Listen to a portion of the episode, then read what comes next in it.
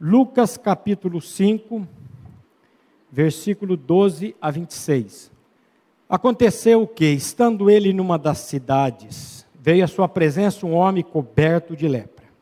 Ao ver Jesus, prostrou-se com o rosto em terra, suplicando-lhe: Senhor, se quiseres, podes purificar-me. E ele, estendendo a mão, tocou-lhe, dizendo: Quero, fica limpo. E no mesmo instante lhe desapareceu a lepra. Ordenou-lhe Jesus que a ninguém o dissesse, mas vai, disse: Mostra-te ao sacerdote, oferece pela tua purificação um sacrifício que Moisés determinou para servir de testemunho ao povo. Porém, o que se dizia a seu respeito cada vez mais se divulgava, e grandes multidões afluíam para ouvirem e serem curadas de suas enfermidades. Ele, porém, se retirava para lugares solitários e orava. Meus queridos, esse leproso aqui, nós vamos ver hoje, ele representa todos nós. Todos nós nascemos leprosos aos olhos de Deus. Essa lepra desse homem exterior representa a lepra interior de cada um de nós. E cada um de nós aqui precisamos de ter um encontro e um toque da pessoa do nosso Senhor e Salvador Jesus Cristo. O André veio me perguntar qual que é o título da pregação. Eu falei, não pensei nisso, pois eu preciso colocar na internet. Coloca lá então, somos todos leprosos. Aconteceu que, estando ele numa das cidades, veio à sua presença um homem coberto de lepra. Na minha opinião, essa é uma das parábolas, uma das curas mais extraordinárias de toda a Bíblia. A cura de Lázaro passa longe, a cura não, a, a ressurreição de Lázaro passa longe. A cura desse leproso, ela mexeu comigo. Eu trabalhei com esse texto alguns sábados atrás com os jovens, e ele mexeu comigo e eu queria hoje trazer para a igreja essa, essa palavra aqui. Isso aqui é uma das curas mais esplêndidas que Jesus realizou. Nós encontramos aqui uma doença, um problema humanamente insolúvel. Uma causa totalmente perdida. Esse milagre, entre tantas coisas, ele ensina uma coisa para cada um de nós. Não devemos perder a esperança. Qual que é o seu problema hoje? Qual é a circunstância que você está enfrentando? Não perca a esperança. Nós temos um Jesus que morreu e ressuscitou. Esse homem veio à presença de Jesus coberto de lepra. A expressão coberto de lepra não está no texto por acaso. A expressão coberta no grego, pleris, significa completamente coberto, cheio de lepra de alto a baixo. Isso aqui é um termo técnico da medicina. Você tem noção do que, que isso significa, meu irmão? Esse homem, da cabeça aos pés, ele estava coberto de lepra. O caso dele era perdido. A doença havia tomado todo o seu corpo. Só Lucas, que é médico, para trazer essa informação desse estado adiantado da doença desse homem. O homem estava chagado, com a pele necrosada, cheirando mal. Era uma carcaça humana, uma ferida aberta e mal cheirosa. Esse homem não tinha uma unha, nem nos pés e nem nas mãos. Esse homem estava comido. Não é exagero, não. Você já visitou um leprosário? Você já visitou uma pessoa com câncer em estado avançado? Eu, durante alguns anos, eu estou vendo o irmão chacoalhando a cabeça aqui. Durante alguns anos eu fiz um trabalho no Hospital do Câncer, eram uns 10, 15 anos atrás. Tinha uma chefe de enfermagem lá que ela participava dos estudos da Modelex. E ela me colocava dentro do hospital do câncer para pregar. Meus irmãos, a primeira vez que eu fui no Hospital do Câncer, eu saí de lá agradecendo a Deus pelo meu nariz, agradecendo a Deus pela minha orelha, agradecendo a Deus pelos meus dedos, pelo meu corpo. Eu vi cada coisa lá. O cheiro de uma pessoa podre. Você sabe o que, é isso? Eu entrava dentro daquilo e dizia: Senhor, me dá estômago. Me dá estômago. Para não vomitar. Essa aqui é a situação desse homem aqui. A lepra havia atingido o estágio, o último estágio na vida desse homem. Ele estava completamente sem esperança, entregue à morte. A lepra era uma doença terrível, temida. Ela desfigurava e o que você esperava era a morte, ela era fatal. Não tinha esperança para o leproso. Jesus estava provavelmente numa das cidades da Galiléia, quando esse homem coberto de lepra, no estágio mais avançado da doença, sai do lugar onde não deveria sair. Ele rompe o cordão de isolamento e ele vai diante de Jesus. Era um, alguns estudiosos dizem, era um aborto vivo, era um morto vivo. Aquele homem devia estar curvado, aquele homem estava todo, as juntas, toda comida. E ele vem se aproximando de Jesus. Você sabe que os leprosos naquela época não poderiam se aproximar das pessoas. A lepra era uma das doenças mais temíveis que existia. Os infectados pela lepra ficavam completamente isolados. Depois, se você quiser ler sobre isso, Levíticos 13 vai falar. A pessoa ficava completamente isolada. As pessoas com lepra, segundo Números capítulo 12, eram consideradas mortas pela família. O leproso, ele era considerado como morto. A lepra tinha implicações sociais a lepra tinha implicações religiosas. Levíticos 13, 46 vai dizer assim: será imundo durante todos os dias em que a lepra estiver nele. É imundo e habitará só. Sua habitação será fora do arraial. Habitará só a sua habitação será fora do arraial. Você sabe o que é isso, meu irmão? Você tem noção disso?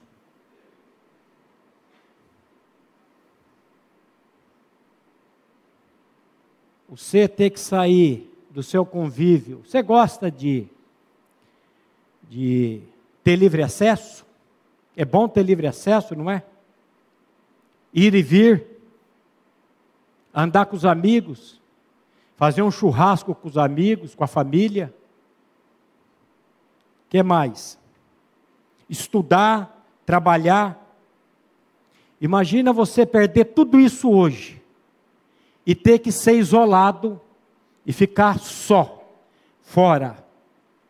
E ai do leproso se ele se metesse a entrar na cidade. Você sabe o que, é que acontecia com ele? Sabe não? apedrejado. Ele era apedrejado.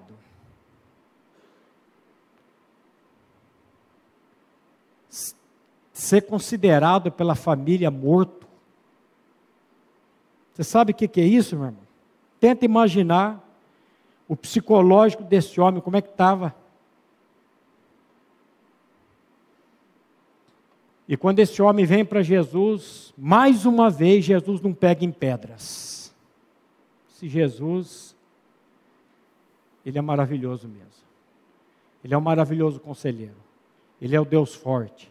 Ele é o Pai da eternidade. Ele é o príncipe da paz. Só Jesus. Só Jesus.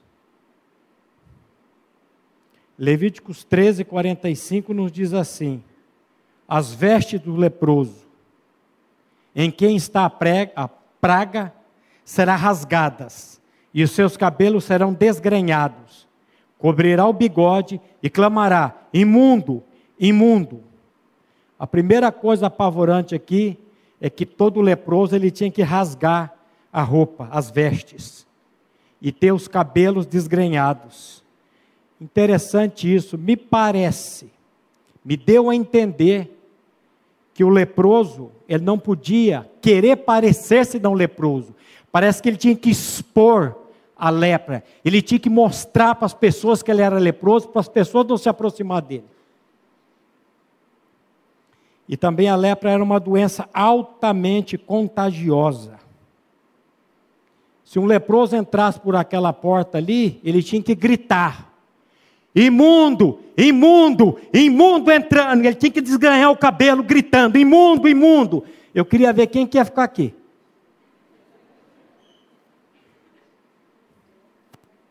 No auge da pandemia, a minha esposa entra numa loja de remédio de manipulação.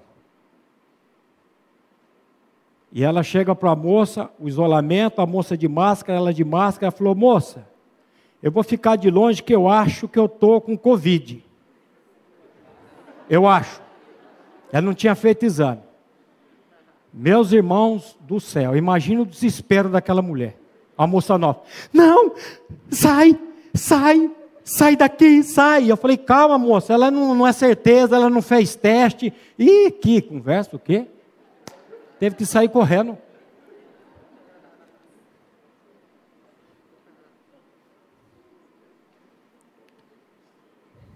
Se um leproso entrasse por ali, ele tinha que gritar: imundo, imundo, imundo entrando.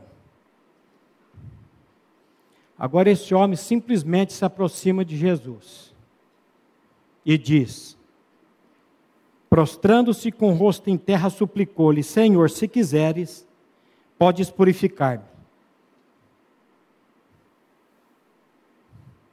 Ele, estendendo a mão, tocou-lhe, dizendo: Quero, fica limpo. Eu tenho visto algumas pessoas aqui na nossa comunidade. Eu vou ver depois se eu vejo ela aqui. É uma, é a mulher que fica dizendo assim, ou pensando: eu não sei, eu não sei se Jesus vai me salvar, eu não sei se eu fui eleito, eu não sei se eu fui predestinado, e fica uma lamúria, uma angústia, um questionamento. Será que o Senhor está disposto a salvar você? Será que o Senhor está disposto a me salvar? Será que Deus faz acepção de pessoas? Eu vou ler só três textos. O primeiro, 1 Timóteo 2,4, onde o Espírito Santo, através de Paulo, diz assim: O qual deseja que todos os homens sejam salvos e cheguem ao pleno conhecimento da verdade. O que, que Deus deseja? que todos sejam salvos e cheguem ao pleno conhecimento da verdade. 2 Pedro 3,9. O Espírito Santo, através de Pedro, diz aí: Não retarda o Senhor a sua promessa. Que promessa é essa? Da volta. O Senhor disse que ia voltar. E mais do que ontem, ele está voltando. De manhã nós falamos aqui, o Barba falou sobre o contentamento, e eu dei uma palavra para os ricos Fica juntando dinheiro aí para o anticristo, viu? Deixa aí para ele. Não usa na obra, não. Não retarda o Senhor a sua promessa, como alguns a julgam por tardia ou por demorada. Pelo contrário, ele é longânimo para convosco, não querendo que nenhum pereça, senão que todos cheguem ao arrependimento. Deus quer que todas as pessoas que estão aqui nessa noite, que nos acompanham pela internet, cheguem ao pleno arrependimento. Escrevi Bíblia não. Ezequiel 18, 32.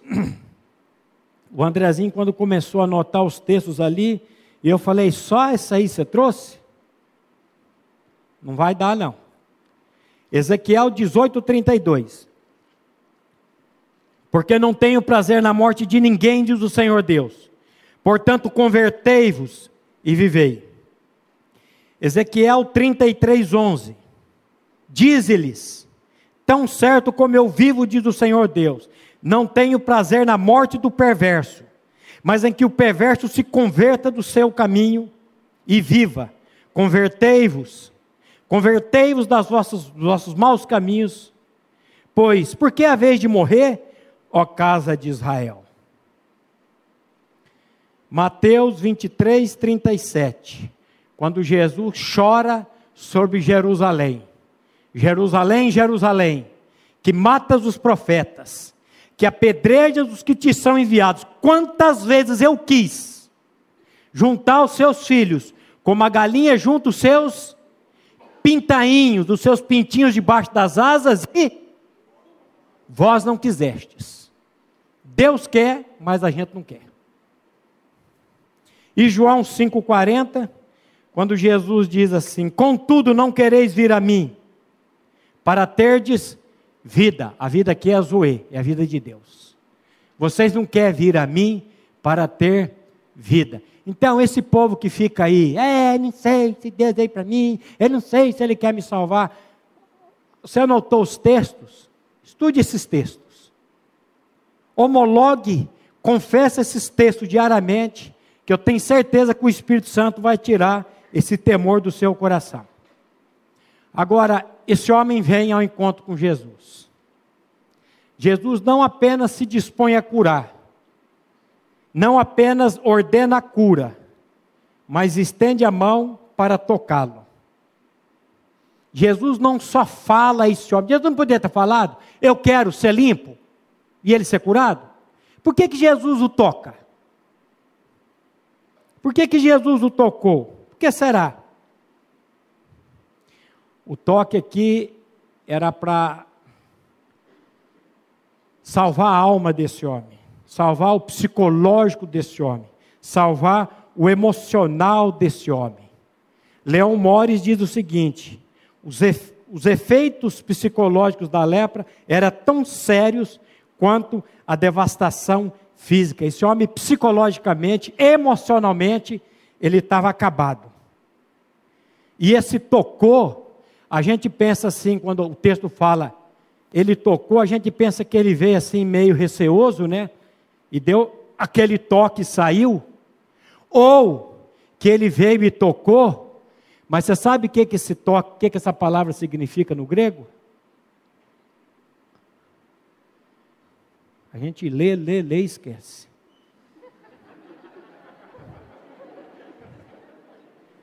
Raptomai. Essa palavra no grego tocar significa raptomai. É a mesma palavra que Jesus vai usar lá em Marcos, quando ele trouxeram as crianças para que ele as tocasse e os discípulos não queria. Você sabe o que significa essa palavra raptomai? Não é tocar, é envolver. Essa palavra significa isso aqui. Levanta aí, cabrão. O leproso veio e Jesus, ele o envolveu. Jesus o abraçou. Aquele homem podre, aquele homem mal cheiroso, aquela Jesus o abraçou, porque ele precisava curar do emocional daquele homem. O impuro tocando o puro. Só que a impureza do impuro não podia contaminar o puro, porque ele era o filho de Deus. Ele veio para buscar e salvar o perdido. Ele veio para libertar você, meu irmão, para me libertar. Não só o espírito, não só do pecado, mas dessa esse emocional nosso que é travado. Então Jesus vem envolve esse homem, abraça esse homem, cinge esse homem. Meu Deus. Só Jesus para fazer uma coisa dessa. Só Jesus. Pastor Maurício, o que, que a história desse leproso tem a ver comigo? Você falou aí no início que somos todos nós leprosos. Eu não sou leproso, não. Será? Será que nós não somos leprosos? Meu querido, o pecado é a doença mais mortal que existe. A lepra, o pecado é a lepra mais terrível que existe na vida de todo ser humano. Esse pecado, essa iniquidade que nós nascemos com ela, ela infectou todas as nossas faculdades: coração, consciência, mente, vontade. Todos nós nascemos contaminados por esse vírus chamado pecado. Você teria coragem de entrar aqui nessa igreja dizendo prostituto, prostituto entrando? Você sabe o que é prostituição? Ou não? Prostituição é todo relacionamento sexual fora do casamento. Você teria coragem de entrar ali dizendo prostituto, prostituto entrando? Você teria coragem de entrar por aquela porta ali dizendo pornógrafo, pornógrafo entrando? A lepra era exterior, o nosso é interior, a gente esconde. Você teria coragem de entrar por ali, como disse o Barba hoje? Avarento, avarento entrando. Você teria coragem de entrar por ali dizendo maledicente, maledicente entrando, fofoqueiro, fofoqueiro entrando, fofoqueira, fofoqueira entrando? Você teria coragem de? Porque Jesus ele vai fazer uma pergunta: queres ser curado? Mas a gente fica, bota o lixo para debaixo do tapete, né? Bota um cosmo, um cosmético, uma coisa, por fora bela viola, por dentro pombolorento. Senhor, Senhor, tem misericórdia de nós. Tem misericórdia de nós. Ganancioso, ganancioso entrando. Descontente, descontente entrando. Escuta o estudo do Barba hoje pela manhã. Ele falou sobre descontentamento, esse descontentamento da alma do homem. Oh, meu Deus do céu. Você teria coragem de entrar aqui 171, 71 entrando, golpista, golpista entrando. É. Mas o leproso ele tinha que gritar, ele tinha que entrar. A lepra é uma figura, a lepra é um tipo do pecado. Essa figura do leproso é a realidade de todos nós que ainda não nascemos de novo. Isaías capítulo 1, versículo 6, vai mostrar algo que representa em nós a figura do leproso. Desde a planta do pé até a cabeça, não há nele coisa sã, senão feridas, contusões e chagas, inflamadas, umas e outras não espremidas, nem atadas, nem amolecidas com óleo. Que figura que é essa, meu querido? O que, que a palavra de Deus está dizendo aqui? que o ser humano, do alto da cabeça, levanta aí, Márcio Mizobuti.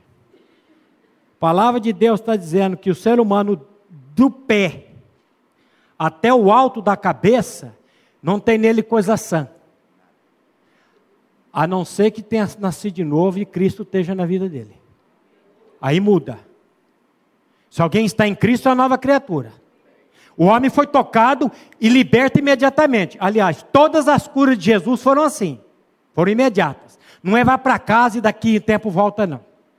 Então, o que o profeta está dizendo aqui não é exagero. Da, da planta do pé ao alto da cabeça, não há nele coisa sã, senão feridas, contusões e chagas inflamadas, umas e outras não espremidas, nem atadas, nem amolecidas com óleo. Me parece que em Jó, Deus trata, Deus mostra essa figura de Isaías. Lembra de Jó? Aquele homem que teve que passar pela moinha de Deus? Vamos ler Jó capítulo 2, versículo 7. A palavra de Deus diz assim: Então saiu Satanás da presença do Senhor e feriu a Jó de tumores malignos. Tem uma versão que diz: feriu Jó de lepra. Jó foi ferido de lepra, desde a planta do pé até o alto da cabeça. Jó, sentado em cinza, tomou um caco, para com ele raspar-se. A outra versão diz assim: ficou Jó coberto de úlceras e de feridas da cabeça aos pés. Jó capítulo 7, versículo 5, diz assim: A minha carne está vestida de vermes e de crostas terrosas, a minha pele se encrosta e de novo supura, ela flui, ela escolhe, escorre. O pus, tem uma versão da Bíblia, a mensagem, que diz assim: O meu corpo está coberto de vermes e cascas de feridas, minha pele escamosa e dura, e o pus não para de vazar. Essa é a realidade interior de toda pessoa que não nasceu de novo ainda. É duro, é duro, mas é a realidade. Do alto da cabeça, a planta dos pés, não há nele coisa sã. Meu querido, não se engane. Não pense que você é uma coisa que você não é. A Bíblia chega a dizer: se alguém pensa, se alguém julga ser alguma coisa, não sendo nada, a si mesmo se engana. Agora veio a presença do Senhor um homem coberto de lepra. Ao ver Jesus, esse homem se prostra em terra e suplica: Senhor, se quiseres, purifica-me. Esse homem suplica, meu querido. Você sabe o que é isso? É humildade. Ele não exige nada do Senhor. Ele simplesmente chega e ele se prostra diante do Rei dos Reis, do Senhor dos Senhores, e fala: Senhor, se queres, podes purificar-me. E meu irmão, fala para mim, qual foi a pessoa que chegou diante de Deus e clamou da pessoa de Cristo e ele virou rosto? Fala para mim. Então não bota a culpa nele não. O culpado é você e eu. O culpado somos nós. Só teve um caso que o cara clamou por misericórdia, no lugar errado. Lá na parábola do rico e Lázaro. Ele clamou por misericórdia no inferno. No inferno não adianta clamar por misericórdia. A misericórdia é aqui agora. Não perca tempo. Vá diante de Deus e clame por misericórdia. Seja como esse homem aqui tem essa atitude de humildade. Tenta imaginar essa cena aqui, esse homem se aproximando de Jesus, todo chagado, podre, fedendo, um aborto ambulante. Ele não tem o que reivindicar. Ele só se prostra. Senhor, se quiseres, podes purificar-me. Meu irmão, presta atenção, você vai para o inferno é porque você quer. Não é porque o Senhor quer, não. Você vai para o inferno porque você é um arrogante e não quer botar a boca no pó e clamar a Deus por misericórdia. Não perca tempo. A Bíblia diz: Hoje, se ouvires a minha voz, não endureçais os vossos corações. Coloque-se diante de Deus e clame: Senhor, tem misericórdia de mim. Se você não tem certeza da sua salvação, coloque-se diante dele e fala: Senhor, aqui está um, mais um leproso. O Senhor tocou um leproso e eu estou aqui todo leproso. O senhor conhece o meu coração, porque enganar, enganar o outro, enganar pai e mãe é fácil. Os olhos do Senhor estão em todos os lugares, contemplando bons e maus. Coloque-se diante de Deus e fala: Senhor, tem misericórdia. Meu querido, o que, é que Jesus veio fazer nesse mundo? Ele veio buscar e salvar. Salvar quem? O pecador. Os sãos não precisam de médico, e sim os doentes. Eu não vim buscar justos, eu vim buscar pecadores para o arrependimento. Mas tem, desculpa, uns tontos que acham que pecador é o. Ia falar o, o nome do candidato. Que o Eric disse que nós temos que orar por ele. Meu Deus. Meu Deus. O são, você que é justo, você que é justo, a palavra hoje não é para você não. A palavra é para gente que não presta como eu, para pecador como eu. Aliás, só para dizer para você, você já nasceu leprosa, você já nasceu leproso desde a concepção. Desviam-se os ímpios desde a madre, diz a Bíblia. Andam errados desde que nascem proferindo mentira. Eis que eu nasci na iniquidade e em pecado me concebeu a minha mãe. O que, é que uma pessoa precisa fazer para ir para o inferno? Só nascer, querido, já está carimbado ali.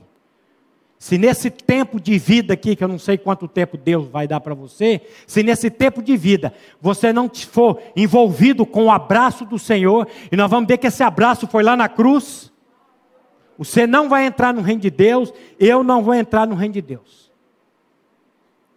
O que, que Jesus veio fazer nesse mundo aqui?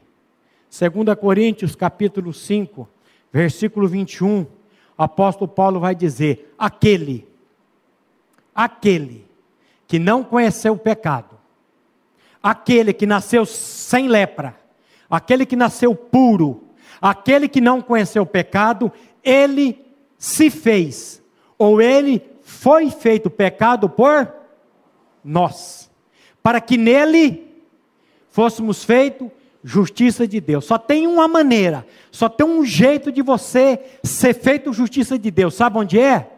É em Cristo. Não é sentado aqui todo domingo ouvindo a palavra, não. É bom vir aqui ouvir a palavra, é bom. Mas não é porque você vem aqui porque você é salvo, não. Você só vai ser salvo se você crer que aquele que não conheceu o pecado, ele se fez pecado por você e que nele você foi feito justiça de Deus. Muito menos ser batizado nesse batistério aqui. Não pense que porque você foi batizado nas águas que você é salvo. Você só é salvo se você estiver em Cristo e Cristo estiver em você. Quando ele entra, as coisas mudam. Oséias capítulo 11, versículo 4, a palavra de Deus nos diz assim: Atraiu-os com cordas humanas, com laços de amor. Fui para eles, como quem alivia o jugo de sobre as suas queixadas, e me inclinei para dar-lhes de comer. Você sabe o que, que o Redentor fez por você e por mim, meu querido? Ele abraçou a humanidade impura, lá naquela cruz. Atraiu-os com cordas humanas. Eu vejo os braços do Senhor abertos lá naquela cruz. Aquele que não conheceu o pecado.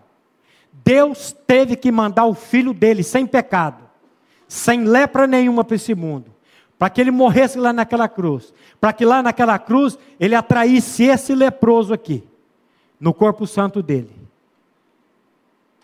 Cada um desses leprosos aqui, no corpo santo dele. Se você não crê que lá na cruz, há dois mil anos atrás, você foi atraído em Cristo, você morreu com Ele e ressuscitou com Ele, você está perdido eternamente. Jesus ele foi muito enfático. Foi tratado lá com as crianças. Ele disse: Eu sou o caminho. Ele não disse: Eu sou um dos caminhos. Todos os caminhos levam a Deus? Não. O caminho leva a Deus. Só Ele. Não existe nenhum outro nome dado entre os homens pelo qual importa que sejamos salvos. Cuidado com aquilo que você está crendo. Só tem uma pessoa essa pessoa chama-se Jesus Cristo. É Ele. É só por Ele. Eu sou o caminho. Eu sou a verdade. E eu sou a vida. E ninguém vem ao Pai senão por mim. O que, que o Senhor fez lá naquela cruz? Ele abraçou a humanidade impura. Ele não só toca a nossa impureza, mas pela graça, pela compaixão, pela misericórdia dele, ele aferiu toda a nossa lepra para ele. Quando Paulo diz: Eu estou crucificado com Cristo e vivo não mais eu, mas Cristo vive em mim. Sabe o que aconteceu com o eu de Paulo? Essa lepra de Paulo, esse velho homem de Paulo, essa natureza carnal de Paulo, ficou lá na cruz em Cristo Jesus. Nenhuma condenação há para os que estão em Cristo Jesus, diz a palavra de Deus. Se alguém está em Cristo, não é na igreja batista por misericórdia, nenhuma outra. É se alguém está em Cristo, é uma nova criatura. As coisas velhas já passaram, este tudo se fez novo. O texto, que eu amo esse texto, eu li lá ontem com os, os as crianças, lá os juniores, quando João diz: o testemunho é este: Deus nos deu a vida, a zoe eterna. E a vida eterna está em seu filho. Quem tem o filho tem a vida. Quem não tem o filho de Deus não tem a vida. Você tem um filho de Deus habitando em você, meu irmão? Opa, você vai encontrar comigo lá no céu. Agora, você que não tem um filho de Deus, você vai queimar lá no fogo do inferno. Não sou eu que digo isso, não. Quem falou isso foi Jesus. Ele que falou.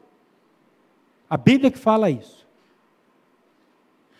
A Bíblia diz assim: como escaparemos nós se negligenciarmos uma tão grande salvação? Não brinque com a sua salvação eterna em nome de Jesus. O Senhor já fez uma obra lá na cruz. O que ele fez lá não é um teatro de final de ano, não. Que eu ia lá no, no buracão, no centro social, bando todo ano, ver lá aquele teatro. E ficava morrendo de dó de Jesus. Jesus foi crucificado por ordem e presciência de Deus Pai. Jesus veio para esse mundo com um único propósito: morrer e ressuscitar. Para quê? Para que lá naquela cruz ele levasse a minha lepra. Ele levasse a sua lepra. Ele levasse a nossa iniquidade no corpo dele. Levando ele mesmo em seu corpo sobre o madeiro os nossos pecados. Para que nós, mortos para os pecados, vivêssemos para a justiça. Pelas chagas, pelas pisaduras de Cristo fomos sarados. E tem gente que acha isso pouca coisa. Meu Deus, tem misericórdia. Só o Senhor para abrir os olhos do nosso entendimento, os olhos do nosso coração, para compreender, para entender essa verdade. E Jesus toca esse homem e cura esse homem. Que coisa maravilhosa. Mas o verso 15 vai dizer: Ordenou-lhe Jesus que a ninguém o dissesse, mas vai, disse: Mostra-te ao sacerdote e oferece pela tua purificação o sacrifício que Moisés determinou para servir de testemunho ao povo. O homem curado não apenas foi ao sacerdote, mas também proclamou todos a todos sobre esse grande prodígio. Mesmo ter sido advertido para Jesus que não falasse. Jesus disse: "Não fale", e ele vai e fala. E quantas vezes o Senhor diz para nós: fale, pregue, e nós nos calamos. Misericórdia, meu Deus. Misericórdia. Misericórdia. Ide por todo mundo e pregai o evangelho a toda criatura. E muitas vezes eu já tive a oportunidade de pregar e por preguiça, por confronto, uma série de coisas eu me calei. Jesus fala, pô, não fala, cala. E ele vai e fala. E ele fala para nós, fala, e a gente não fala, fica quieto. Meu Deus, meu Deus, tem misericórdia. Ele, porém, se retirava para lugares solitários e orava. Eu acho que, ainda bem que Jesus não tinha rede social naquela época, né? Ainda bem que Jesus não tinha o WhatsApp, senão não ia ter tempo de orar. Eu fico vendo hoje o quanto que nós gastamos tempo com rede social. Se nós parássemos de ficar mandando mensagem, tem dia que eu tenho que pegar e desligar esse troço, porque não tem jeito de dar conta de tanto grupo, de tanta gente falando, de tanta gente agoniada. Graças a Deus que naquela época não tinha rede social, Jesus teve tempo de ir lá para orar. E ele foi orar. Ah, se nós seguíssemos o exemplo do Mestre. Ele preferia intimidade com o Pai aos holofotes da fama. Tinha mais deleite na presença do Pai do que no frenesi das multidões. Meu irmão, nós nos tornamos escravos do trabalho. E por consequência, escravos deste mundo quando não oramos, quando não temos horas de solidão com Deus quando não levamos uma vida de oração como Jesus. Os estudiosos aqui dizem o seguinte, e eu assino embaixo. O que, que eles dizem? Existe hoje abundância de literaturas, conversações, visitas, encontros, reuniões, acampamentos, e não há nada de errado com isso. Ainda que muitos reclamem, não há nada de errado com isso. Porém, existe uma proporção devida à oração privada? Podemos fazer tudo isso que eu disse? Podemos. Mas será que existe uma proporção devida de oração privada? Será que os homens e mulheres crentes são suficientemente cuidadosos para estar regularmente sozinhos com Deus? Porque há tanto trabalho religioso aparente e, no entanto, poucos resultados? De conversões reais a Deus? Gente, é tanto estudo, é tanta pregação, é tanta coisa e parece que a gente não vê o resultado de vida regenerada, de vida salva. Irmãos que está tempo a tempo, de repente você anda com o irmão, você fala: Senhor, cadê a vida? Aí os autores dizem assim: tantos sermões, sermões e tão poucas almas salvas, tanta literatura, tanta máquina e tão poucos trazidos aos pés do Salvador, a resposta é curta e simples: não há oração privada suficiente. Misericórdia. E eu me encaixo aqui. Eu me encaixo aqui. Quando a gente olha os homens do século passado, que pregavam e as pessoas caíam em lágrimas chorando. Você sabe por quê? Porque eu gasto 10 horas preparando um sermão desse, mas não gasto uma hora de joelho clamando a Deus: Senhor, derrama o teu espírito quando eu estiver falando. Estou falando de mim. Por isso que eu disse que eu assino embaixo aqui esses homens de Deus. Senhor, faça de mim um homem de oração. Senhor, faça dessa igreja uma igreja que fique aos pés do Senhor. Mas a gente tem tanta série para assistir, A gente tem tanta coisa para fazer, tem tanto WhatsApp para responder, tanta briga de parente. Meu Deus do céu. A causa de Cristo não precisa de menos trabalho, mas é necessário que os trabalhadores orem mais. Vamos nos examinar e modificar os nossos caminhos. Os trabalhadores mais bem-sucedidos da vinha do Senhor são aqueles que são, como seu mestre, muitas vezes de joelhos. O Senhor cura o leproso, e ele foge da multidão e vai orar. O que, que o Senhor quer ensinar para você e para mim com isso? Eu tinha que sair dessa reunião agora, ir para minha casa, me trancar no quarto e orar, para o Espírito Santo fazer a obra. Você sabe para onde que eu vou? Não, nem sei se vai ter janta lá no Misobute. Nós vamos lá, fica conversando até as 10. Aí chega em casa, às vezes liga um pouco de televisão.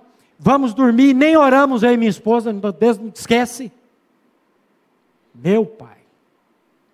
E o mestre está ensinando. O Senhor tem misericórdia de nós. Quero deixar aqui quatro lições práticas. Primeiro, devemos nos envergonhar da nossa impureza dos nossos pecados, da nossa lepra.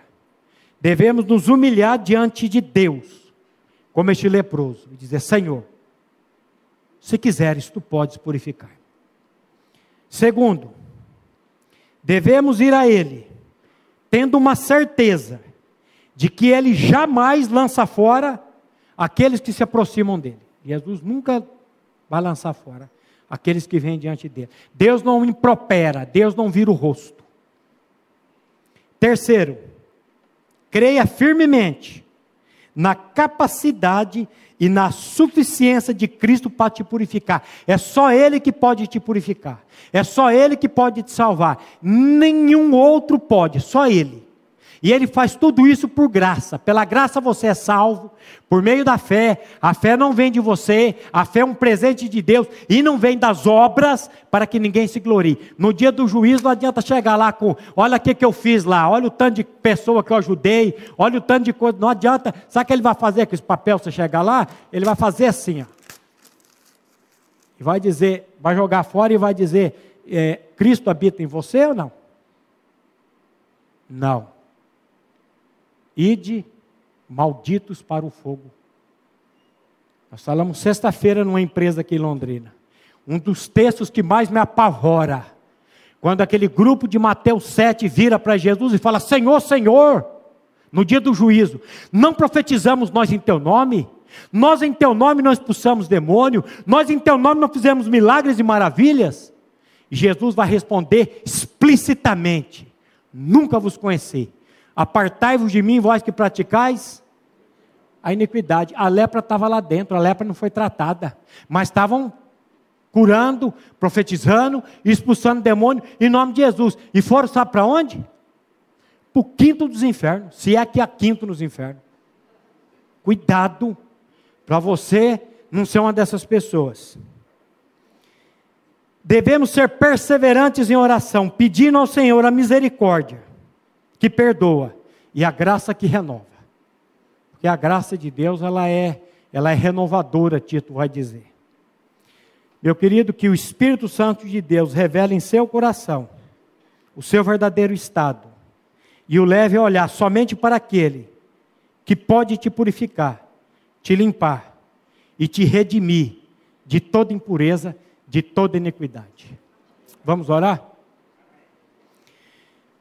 Pai, nós mais uma vez estamos diante do trono da tua graça. E te louvamos porque ainda não é o trono do julgamento, mas é o trono da graça. Para recebermos graça e misericórdia e sermos socorridos no momento oportuno. Pai, eu quero colocar a minha vida, a vida da minha família, a vida de cada irmão aqui nessa noite, cada família representada, a família de cada pessoa que nos acompanha pela internet, pelas pessoas que ainda hão de ouvir essa mensagem, cada família, Pai diante de Ti, pedindo que o Teu Santo Espírito venha incomodar os nossos corações, para que nós possamos tomar atitudes diante da Tua palavra. Não permita, Pai, que nós negligenciemos essa tão grande salvação que há em Cristo Jesus. Nós te louvamos e agradecemos em nome de Jesus. Amém.